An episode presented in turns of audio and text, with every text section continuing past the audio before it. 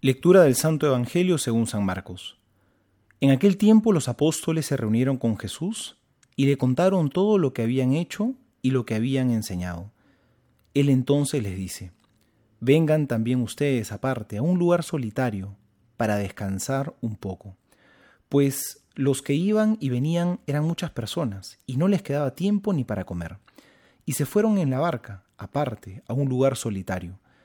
Pero les vieron marcharse y muchos cayeron en cuenta, y fueron allá corriendo a pie de todas las ciudades, y llegaron antes que ellos.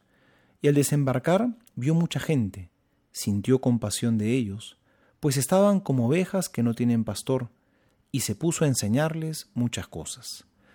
Palabra del Señor, gloria a ti, Señor Jesús. En este pasaje del Evangelio Jesús nos muestra un lado muy humano que él tiene. Se preocupa por el descanso de sus apóstoles. Él sabía que la labor que ellos tenían era infatigable, hacían muchísimas cosas. Pero hoy Jesús ve todo lo que han hecho y les dice, vengan, vámonos a un lugar aparte, a un lugar solitario, vamos a descansar un poco. Saben que el descanso es algo muy necesario en la vida humana y en la vida cristiana. Todos necesitamos saber descansar. Pero saben, no es fácil descansar. Y me atrevería a decir que hay tres tipos de descansos que son muy importantes. El primer descanso quizá es el más evidente y el más fácil de todos, que es el descanso físico. Pues después de la actividad física tu cuerpo está cansado y la verdad, descansar físicamente no es muy complicado. Basta que duermas, que te recuestes un rato, que te sientes en un sillón y el cuerpo descansa. Sin embargo, el cansancio físico no es el único que hay. Hay un segundo tipo de cansancio que podríamos decir que es un cansancio mental. Este cansancio pues no, no se recupera, uno no descansa simplemente yéndose a dormir, porque lo que uno necesita es quizá bajar las tensiones, cambiar de ambiente, hacer otras cosas, despejarse, salir a quizás a compartir con otras personas, irse a un lugar tranquilo, ¿no? Y, y la mente descansa, cambia de ambiente y uno se siente mucho más disperso.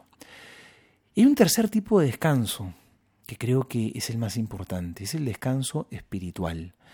Para descansar espiritualmente no basta con no hacer nada, sino más bien el descanso espiritual es justamente reposar en el Señor. Eso significa reposar, significa posarte, apoyarte en otro que no eres tú. ¿Saben cómo se descansa espiritualmente? Pues rezando.